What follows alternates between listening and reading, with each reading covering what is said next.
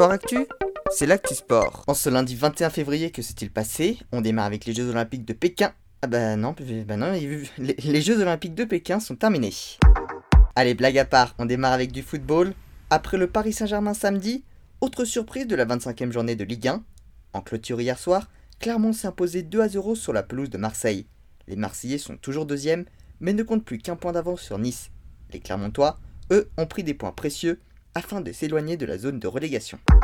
On passe au rugby. Surprise également en clôture de la 18e journée de top 14, Bordeaux-Bègle, pourtant leader, a été battu 13 à 16 à domicile par le Racing 92.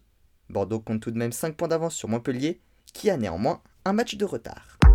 En cyclisme, deuxième étape du Tour des Émirats Arabes Unis et deuxième sprint massif. Victoire du Britannique Mark Cavendish de la Quickstep Alpha Vinyl. Arrivé deuxième, Jasper Philipsen de la team Alpecin Phoenix conserve sa première place au général. A noter également la cinquième place d'Arnaud Desmar. En basket, la nuit passée c'était les All-Star Games. La team LeBron s'est imposée 163 à 160 face à la team Durant. Petite déception pour Rudy Gobert, il faisait partie de la team Durant et le français n'a joué que 13 minutes.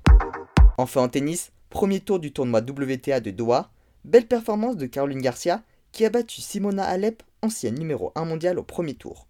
Autre française engagée, Alizé Cornet a battu la russe Samsonova et s'est elle aussi qualifiée. En revanche, Océane Dodin a elle été éliminée par la lettonne Yelena Ostapenko. Voilà pour les actualités du jour, à demain dans Sport Actif.